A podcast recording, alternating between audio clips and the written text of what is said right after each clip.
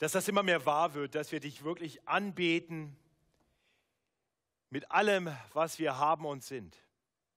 Wir wollen dich jetzt anbeten, indem wir demütig auf dein Wort hören.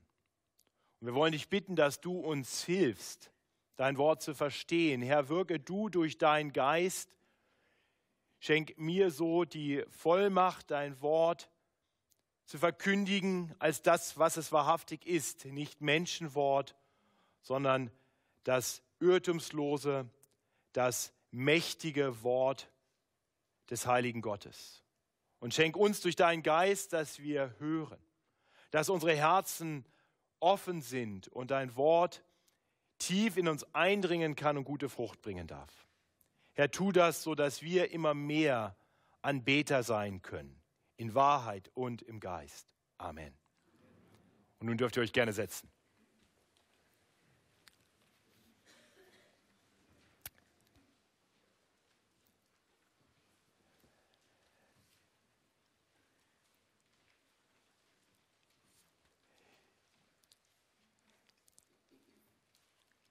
Ich schaue ganz gerne ab und zu mal den einen oder anderen Film. Und in so manchen Komödien ist der Plot relativ gleich. Der Hauptakteur erzählt eine kleine Lüge.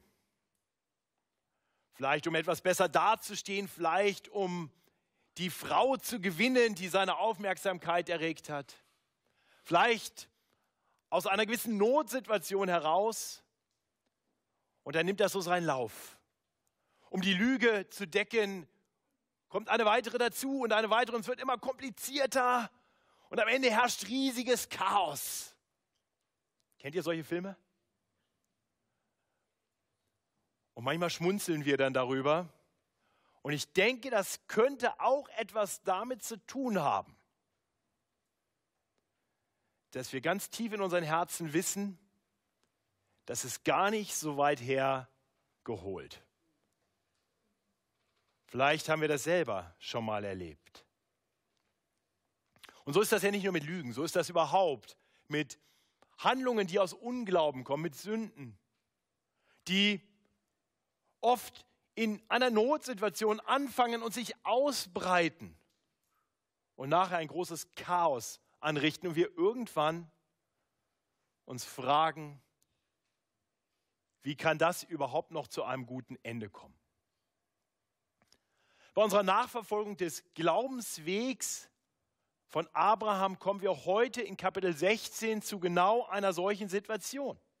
Wir werden sehen, wie Unglaube große Konsequenzen hat, wie sich Sünde immer weiter ausbreitet und man sich irgendwann fragt, ob aus all dem Chaos, das dadurch entstanden ist, überhaupt noch ein, es noch einen Ausweg geben kann. Und wir werden dann sehen, wie der barmherzige Gott einschreitet und wie er zeigt, dass er, auch wenn er alles hört und sieht, immer noch Segen bringen kann indem er Menschen herausruft aus dem Chaos. Wir werden am Ende unseres Predigtextes sehen, wie Gott treu seine Versprechen hält und inmitten aller Schwierigkeiten doch wieder Ordnung und Hoffnung entstanden ist. Das ist die Predigt äh, wirklich, die ich heute halten möchte. 1. Mose 16. Drei Abschnitte und ihr findet das wie immer in den Gottesdienstblättern auch. In der Mitte ist die Predigtstruktur ähm, niedergeschrieben mit einigen Fragen, die ihr äh, mit nach Hause nehmen könnt, um vielleicht nochmal auch im Nachgang über die Predigt nachzudenken, vielleicht im Hauskreis nochmal kurz darüber zu sprechen, damit das, was ihr gehört habt, was ihr in Gottes Wort gelesen habt, noch tiefer in euch eindringen kann. Dafür tun wir das. Und die Predigt hat drei wesentliche Punkte. Die Verse 1 bis 6, in denen wir sehen, wie Unglaube zu Sünde und letztendlich zu Chaos führt. Dann die Verse 7 bis 14, in denen wir sehen, dass Gott in seiner Barmherzigkeit eingreift. Und dann die abschließenden zwei Verse, in denen wir sehen, dass aufgrund seines Eingreifens wieder Ordnung und Hoffnung entsteht. Und lasst uns über dieses Kapitel, das im ersten Moment uns vielleicht so scheinen mag, als wenn es ein Bericht über eine längst vergangene Zeit ist, lasst uns über dieses Kapitel so nachdenken, mit der Frage, was der Herr uns, was der Herr dir persönlich dadurch sagen möchte. Denn der Herr sagt dir, dass uns alle Schrift, alle Schrift gegeben ist, um uns den Weg zu weisen zur Rettung durch den Glauben an Christus Jesus. Und Nütze ist zur Lehre, zur Zurechtweisung, zur Besserung und zur Erziehung in der Gerechtigkeit, damit der Mensch Gottes, damit wir vollkommen sind, zu allem guten Werk geschickt. Das sagt Gottes Wort über Gottes Wort.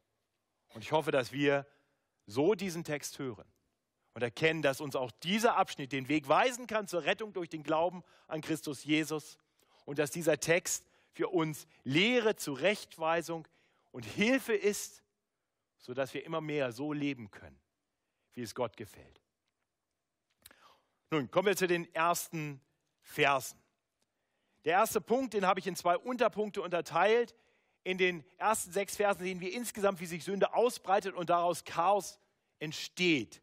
Und die ersten drei Verse zeigen uns wirklich, wie in einer Notsituation Sarai und Abraham nicht mehr auf Gott vertrauen, sondern ihre eigenen Pläne schmieden und umsetzen. Ich lese uns noch einmal die ersten drei Verse. Sarai, Abrams Frau, gebar ihm kein Kind. Sie hatte aber eine ägyptische Magd, die hieß Hagar. Und Sarai sprach zu Abraham, siehe, der Herr hat mich verschlossen, dass ich nicht gebären kann. Geh doch zu meiner Magd, ob ich vielleicht durch sie einen Sohn komme, zu einem Sohn komme. Und Abraham gehorchte der Stimme Sarais. Da nahm Sarai, Abrams Frau, ihre ägyptische Magd Hagar und gab sie Abraham, ihrem Mann, zur Frau, nachdem sie zehn Jahre im Land Kanaan gewohnt hatten. Wir erinnern uns, dass Abraham gleich zu Beginn seines Glaubensweges große Verheißungen, große Versprechungen von Gott bekommen hatte. Gott hatte ihm verheißen, dass eines Tages er aus ihm ein großes Volk entstehen würde, dass ein Gottes Ort leben würde unter Gottes Herrschaft und Segen und durch das Volk Gottes alle Völker gesegnet werden würden. Und uns ist klar, dass alles fängt damit an, dass Abraham überhaupt Nachkommen hat, dass aus ihm überhaupt ein Volk entstehen kann. Und hier zu Beginn von Kapitel 16 lesen wir nun, dass Sarai, Abrahams Frau, auch nach zehn Jahren in Kanaan, also zehn Jahre nachdem Gott die Verheißung gegeben hatte oder vielleicht sogar noch etwas mehr, immer noch kein Kind geboren hat. Und am Ende unseres Predigtextes haben wir vorhin in der Textlesung schon gehört, dass Abraham zu diesem Zeitpunkt 86 Jahre alt war. Selbst wenn wir davon ausgehen, dass die Menschen damals noch etwas älter wurden, ist das wirklich alt. Und ich glaube, wir können nachvollziehen, wie Sarai und Abraham anfangen, an Gottes Zusage zu zweifeln. Ich denke, wir können ihr Leid, ihre innere Not nachvollziehen, dieses sehnsüchtige Warten. Und von Monat zu Monat zu Monat, Sarai wird einfach nicht schwanger. Und wir lesen dann hier, dass Sarai Gott dafür verantwortlich macht. Der Herr hat mich verschlossen, dass ich nicht gebären kann. Und das klingt nicht nur nach einer faktischen Feststellung, das klingt fast nach Anklage, nach verzweifelter Anklage. Dieser Gott, der gesagt hatte, er würde das tun, er hat mich verschlossen und es wird nichts. Und in dieser Not kommt Sarai auf den Gedanken, Dinge selbst in die Hand zu nehmen. Da der Herr ja anscheinend keine Anstalten macht, sein Versprechen zu erfüllen. Und so schmiedet sie den Plan, ihre ägyptische Magd dem Abraham zu geben. Das war damals nicht ganz unüblich, wenn es um das Fortbestehen einer Familie ging, dass eine Magd stellvertretend für die Ehefrau nun in die Verantwortung gebracht wurde, Nachkommen zu gebären. Und so schlägt sie das ihrem Mann vor. Und dann schreitet sie zur Tat. Sie, heißt es hier, nimmt ihre Magd. Sie nimmt sie und sie gibt sie Abraham. Und Abraham folgt ihrem Vorschlag. Er nimmt sie. Äh, ich möchte, dass wir für einen Moment klar haben, dass was hier geschieht, ist nicht ganz so absurd, wie das hier in München im 21. Jahrhundert wäre. Kinder waren das Rentensystem, Kinder waren die Altersabsicherung, Kinder waren viel mehr damals noch erkannt als Segen und, und wenn es dann halt nicht funktionierte, dann war die Magd vielleicht das von Gott gegebene Instrument, um Nachkommen zu schenken. Ich denke, menschlich ist das nachvollziehbar, was Sarah hier tut. Gesellschaftlich war das akzeptabel und doch, und doch ist alles falsch. Und das klingt im Vers 3 durch. Denn hier wird betont, wie, wie Abraham und Sarai doch Ehemann und Ehefrau sind. Und die Magd doch eigentlich eine Magd ist. Und auf einmal die Magd in diese eheliche Intimität eindringt.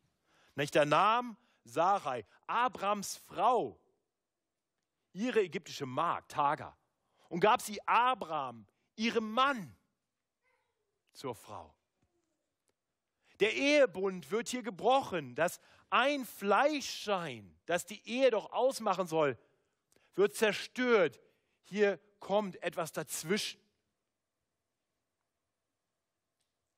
Und ich denke, wir hören hier nicht ganz zufällig Anklänge an die allererste Sünde. Ich weiß nicht, ob euch das aufgefallen ist beim, beim Zuhören, aber es ist wie beim Sündenfall, dass die Frau etwas sieht. Damals etwas Attraktives, hier eine Not. Und dann, dass sie etwas nimmt und es ihrem Mann gibt. Und dass der Mann das, was ihm gegeben wird, nimmt und die Sünde so ihren Lauf nimmt. Nicht, was bei Adam und Eva die verbotene Frucht war, das ist hier nun die ägyptische Magd. Und in beiden Fällen steckt letztendlich hinter dem Handeln Unglaube. Ein Nicht auf Gott vertrauen. In beiden Fällen sehen wir, wie die Frau vorprescht und wir sehen einen passiven Mann. Hier hören wir keinen Urteilsspruch Gottes, aber da beim Sündenfall hatten wir das klar gehört. Hier könnte man auf die Idee kommen, es ist alles Sarais Schuld allein. Aber aus dem Sündenfall wissen wir, der passive Mann war der, der von Gott zuerst zur Rechenschaft gezogen wurde. Er hätte als das Haupt seiner Frau Verantwortung übernehmen müssen und einschreiten müssen, um die Sünde zu verhindern. Nur bevor wir vorschnell über Abraham und Sarah richten, sollten wir uns für einen Moment selbst hinterfragen. Was du schon mal versucht, Dinge selber in die Hand zu nehmen. Für einen Moment zu denken, dass das, was Gott sagt, vielleicht nicht der beste Weg ist und es etwas gibt, das doch vielleicht besser sein könnte. Hast du schon mal versucht, also nicht Gottes Weg zu gehen, sondern deine eigenen Wege? Und ich glaube, wir alle müssen demütig anerkennen, dass das doch letztendlich hinter jeder Sünde steckt. Und dass wir deshalb in letzter Konsequenz nicht wirklich besser sind als Adam und Eva oder Abraham und Sarai. Nun, Abraham und Sarai vertrauen nicht mehr auf Gott. Sie gehen ihre eigenen Wege und im ersten Moment scheint das ganz gut zu funktionieren. Das ist das Verheerende an Sünde. Denn hinter aller Sünde steht ja der große Versucher, der immer wieder versucht, uns einzureden, dass der Weg des Unglaubens der bessere Weg ist. Ich kann mir vorstellen, wie er Abraham und Sarah eingeflüstert hat. Nicht nur probiert es mal selber, sondern dann auch noch, schaut her, es funktioniert. Denn so heißt es hier am Anfang von Vers 4. Und er ging zu Hagar, die ward schwanger. Halleluja. Welch große Freude.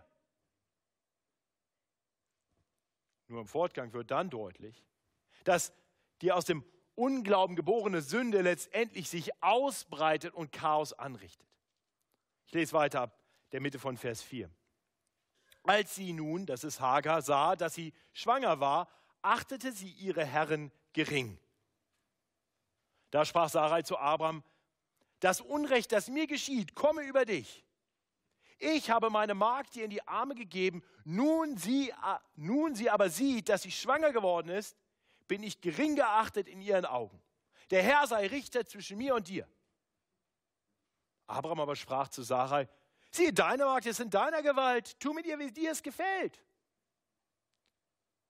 Als nun Sarah sie demütigen wollte, floh sie vor ihr. Denn bisher war diese ägyptische Magd einfach nur Spielball der Interessen ihrer Herren.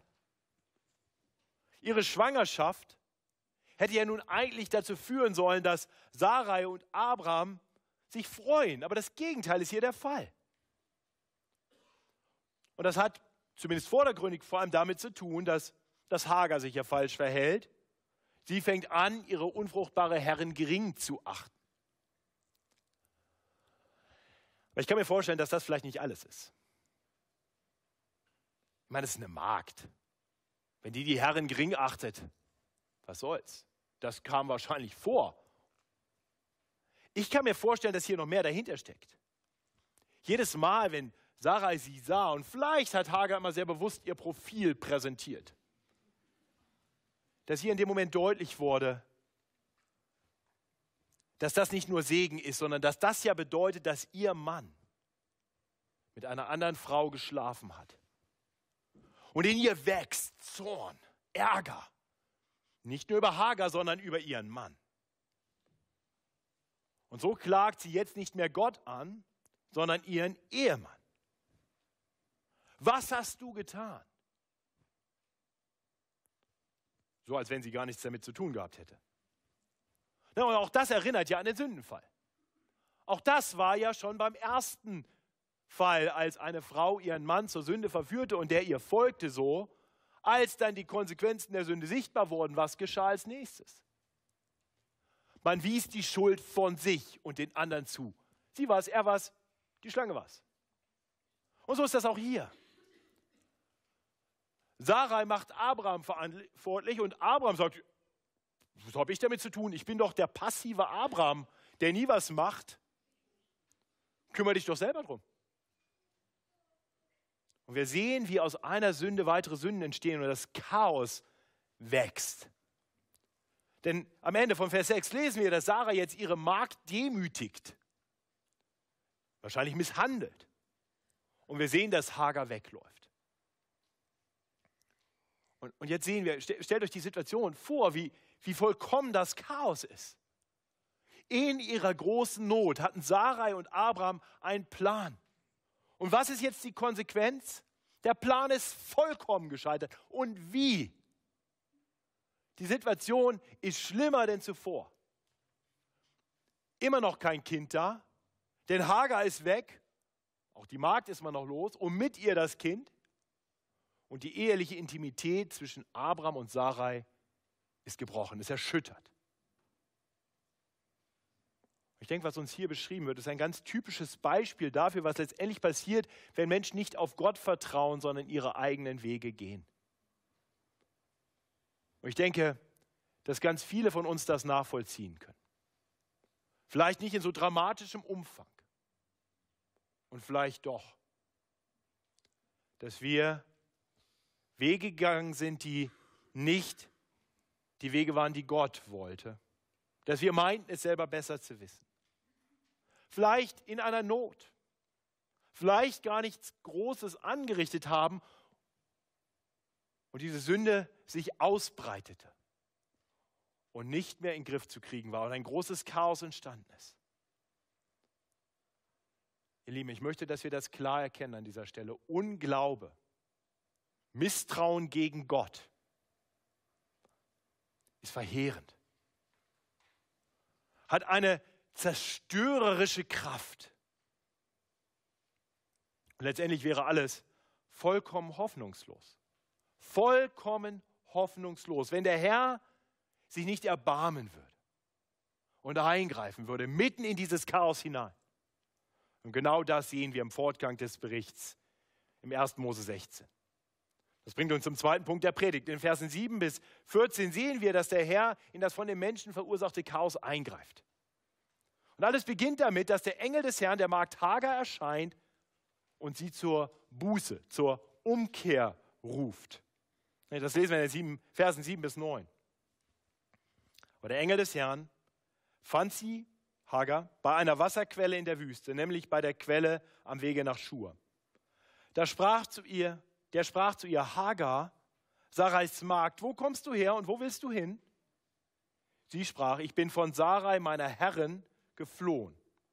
Und der Engel des Herrn sprach zu ihr, kehre wieder um zu deiner Herrin und demütige dich unter ihrer Hand. Hagar war sehr wahrscheinlich wieder auf dem Weg zurück nach Ägypten, wo sie herkam als ägyptische Magd. Wahrscheinlich damals verschleppt worden oder mitgenommen worden, als Abraham und Sarah zum ersten Mal auf Ab Abwägen waren, in Ägypten gelandet waren.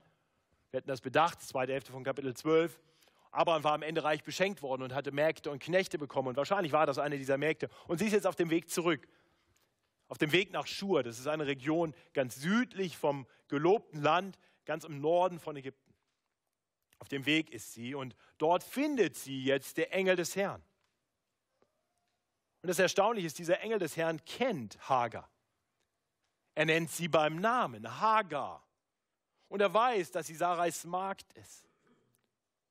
Und die Frage, die er stellt, was machst du hier, deutet an, dass sie da eigentlich nicht hingehört und der Engel des Herrn ihr das deutlich vor Augen führt.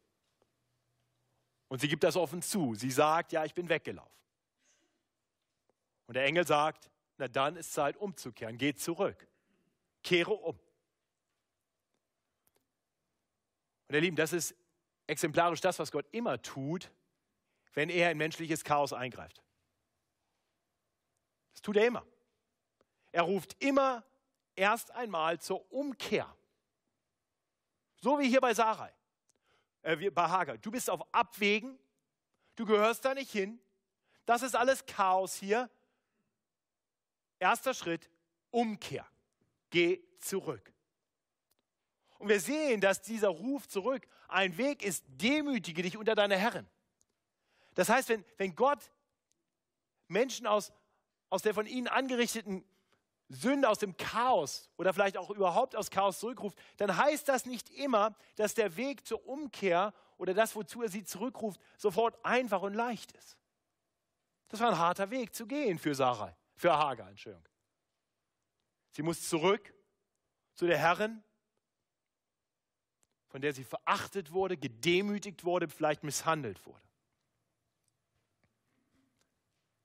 Aber, und auch das sehen wir hier, diejenigen, die er zurückruft, diejenigen, die er zur Buße ruft, denen sagt er, dass der Weg der Umkehr immer auch ein Weg des Segens ist. Sehen wir hier Vers 10.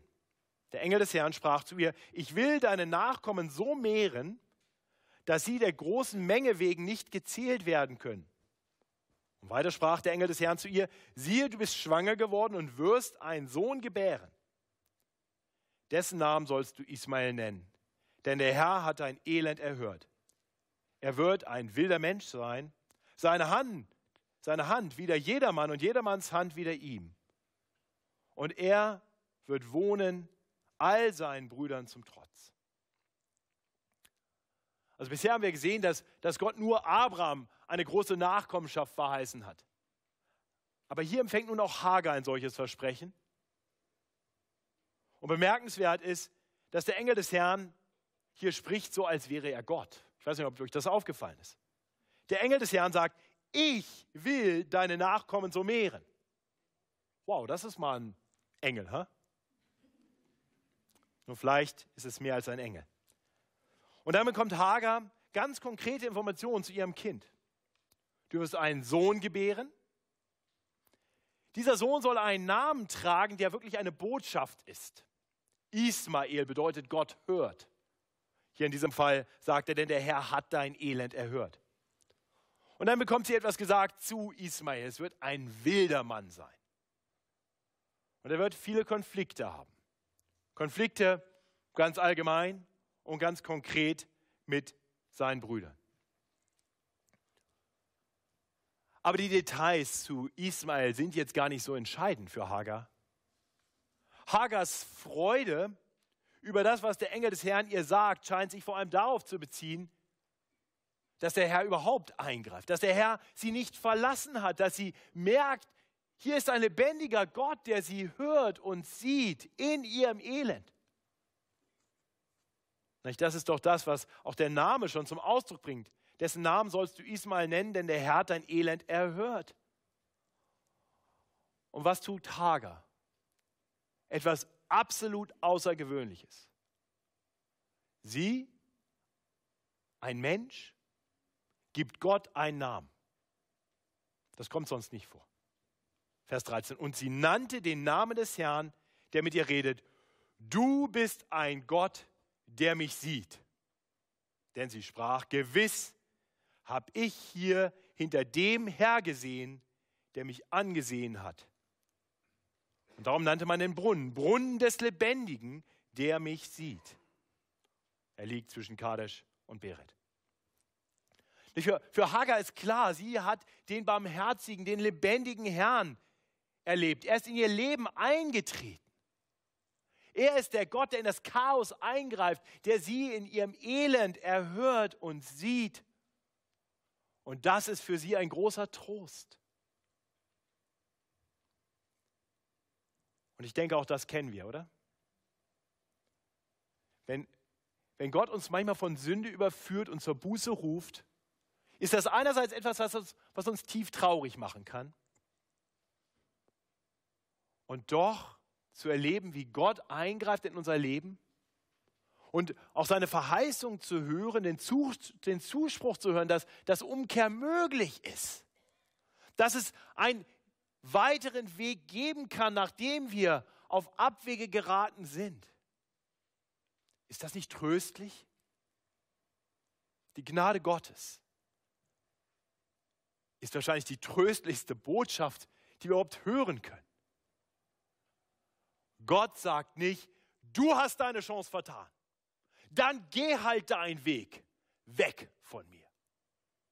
Nein, Gott kommt und nennt sie beim Namen und ruft sie zur Umkehr und sagt, und wenn du kommst, wenn du zurückgehst, ich will dich segnen. Und so geht Hagar zurück.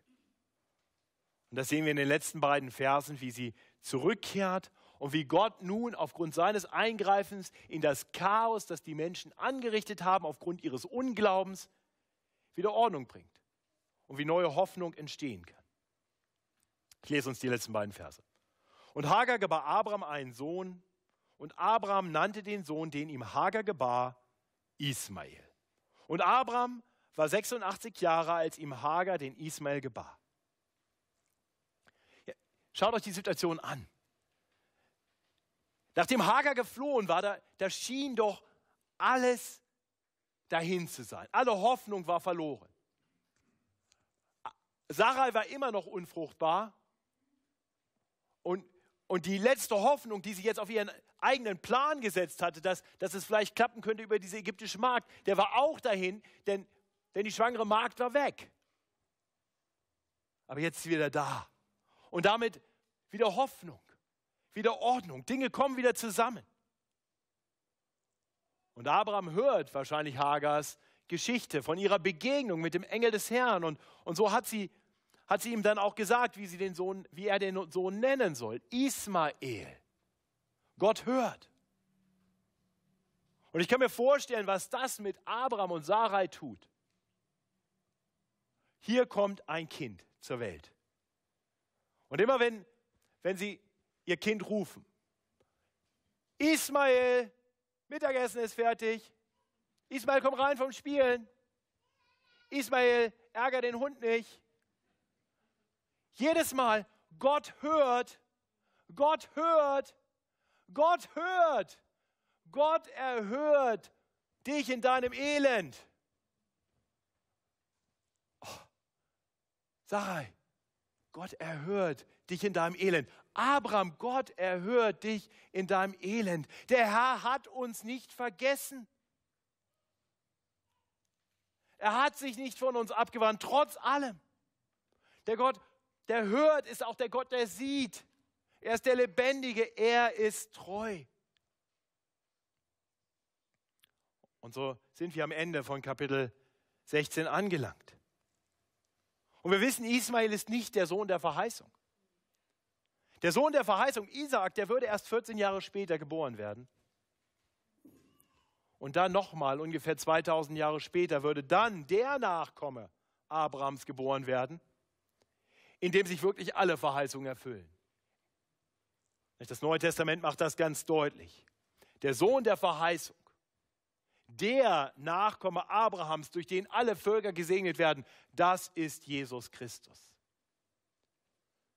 Dieser würde dann der von Gott dem Vater Gesandte sein, auf den uns der Engel des Herrn als der Gesandte Gottes bereits hinweist.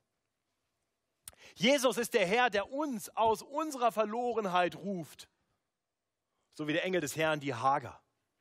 Er ist der Herr, der, der unsere Sünde, der uns aus unserer Sünde und Rebellion herausruft.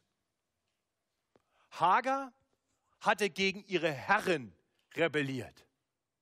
Und der Engel des Herrn ruft sie zurück zu ihrer Herren. Wir haben gegen unseren Herrn rebelliert. Und der Sohn Gottes ruft uns zurück zum Herrn. Wir alle haben, haben immer wieder das getan, was Sarai und Abraham tun. Wir, wir gehen unsere eigenen Wege. Unser Glaube ist nie vollkommen. Wir gehen den Weg der Sünde. Wir kommen auf Abwege. Wir richten Chaos an. Und genau deshalb kam Jesus Christus. Und Jesus Christus ruft so wie der Engel des Herrn in dein Leben hinein und ruft dich zur Umkehr. Komm zurück. Komm zurück von deinen eigenen Wegen. Komm auf den Weg, den Gott für dich hat. Geh den Weg mit ihm. Das ist der Weg des Segens.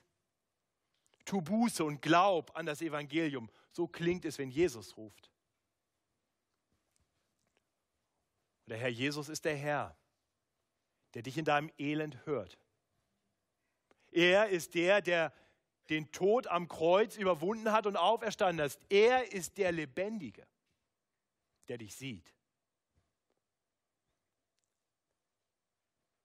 Er hat am Kreuz deine Schuld bezahlt, sodass es kein Chaos gibt, kein Leid gibt, in dem du bleiben musst.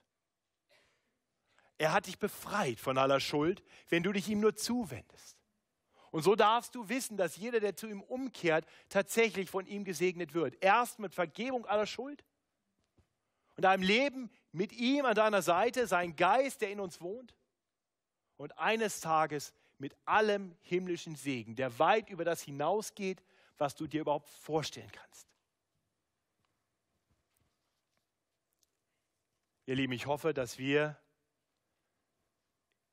hören, dass die Worte aus 1. Mose 16 Worte sind, niedergeschrieben für uns.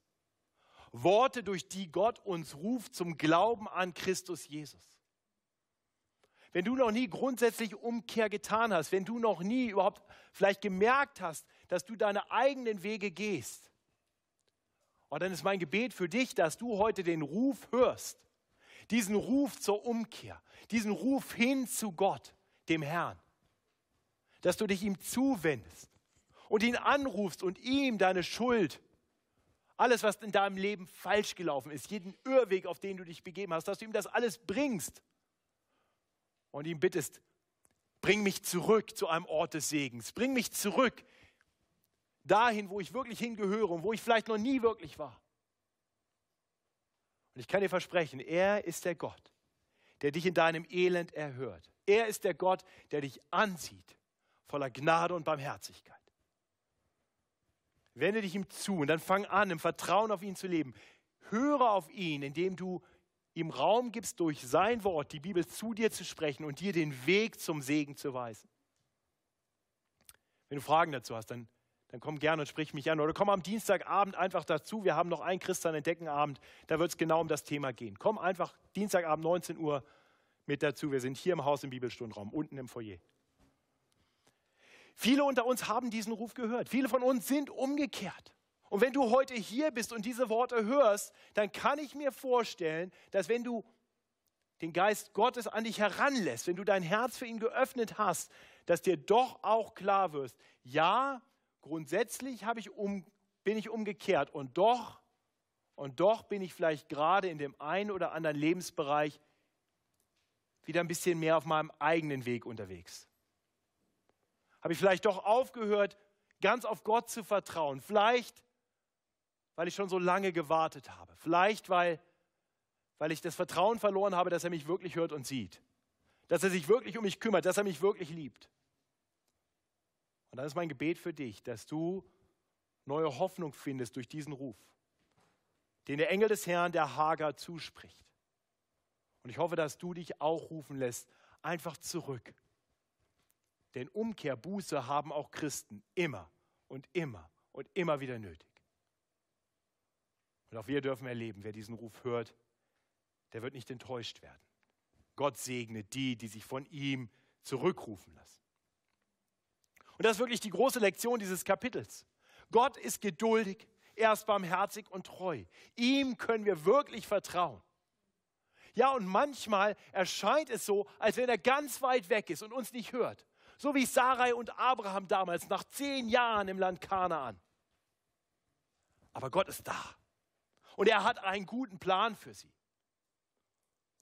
Und im Fortgang dieser Predigtserie in zwei Wochen werden wir sehen, dass Gott seinen Plan ausführt, treu, zu seiner Zeit. Und dass seine Verheißungen Bestand haben. Und ich bete, dass du neu lernst, diesem Gott zu vertrauen. Denn er ist der Gott, der uns hört und sieht, auch dann noch, wenn wir im Unglauben unsere eigenen Wege gegangen sind. Und so möchte ich zum Abschluss diesem Gott danken und ihn loben in einem Gebet. Himmlischer Vater, danke, dass du ein Gott bist, der uns sieht. Herr, wir wollen zu dir rufen, im Vertrauen darauf, dass du uns in unserem Elend hörst ich bete stellvertretend für die unter uns, die Elend erleben, Leid erleben, an dem sie vielleicht einen Anteil haben, aber wo doch auch vieles dazugekommen ist, mit dem sie nicht direkt zu tun haben, so wie bei Hagar damals. Ich bete, dass du neue Hoffnung gibst, neues Vertrauen darauf, dass du da bist, dass du uns hörst und siehst und dass du Gutes für uns vorbereitet hast. Ich bete für die unter uns, die auf Abwägen sind. Herr, danke, dass wir nicht verzweifeln müssen, sondern Hoffnung haben dürfen. Und ich möchte dich bitten, dass du durch deinen Geist Überführung von Sünde wirkst, sodass wir deinen Ruf zur Umkehr hören. Ich bete, dass keiner den Weg des Ungehorsams weitergeht. Ja, und ich danke dir, dass du ein Gott bist, der unser Vertrauen verdient, voll und ganz. Und so wollen wir dich bitten, dass du unsere Herzen immer mehr reinigst, dass wir reinen, wahren Glauben haben und so leben im Gehorsam des Glaubens, zu deiner Ehre und weil es Segen bringt für uns und für viele durch uns. Amen. Lasst uns aufstehen und Gott bitten einfach, dass er uns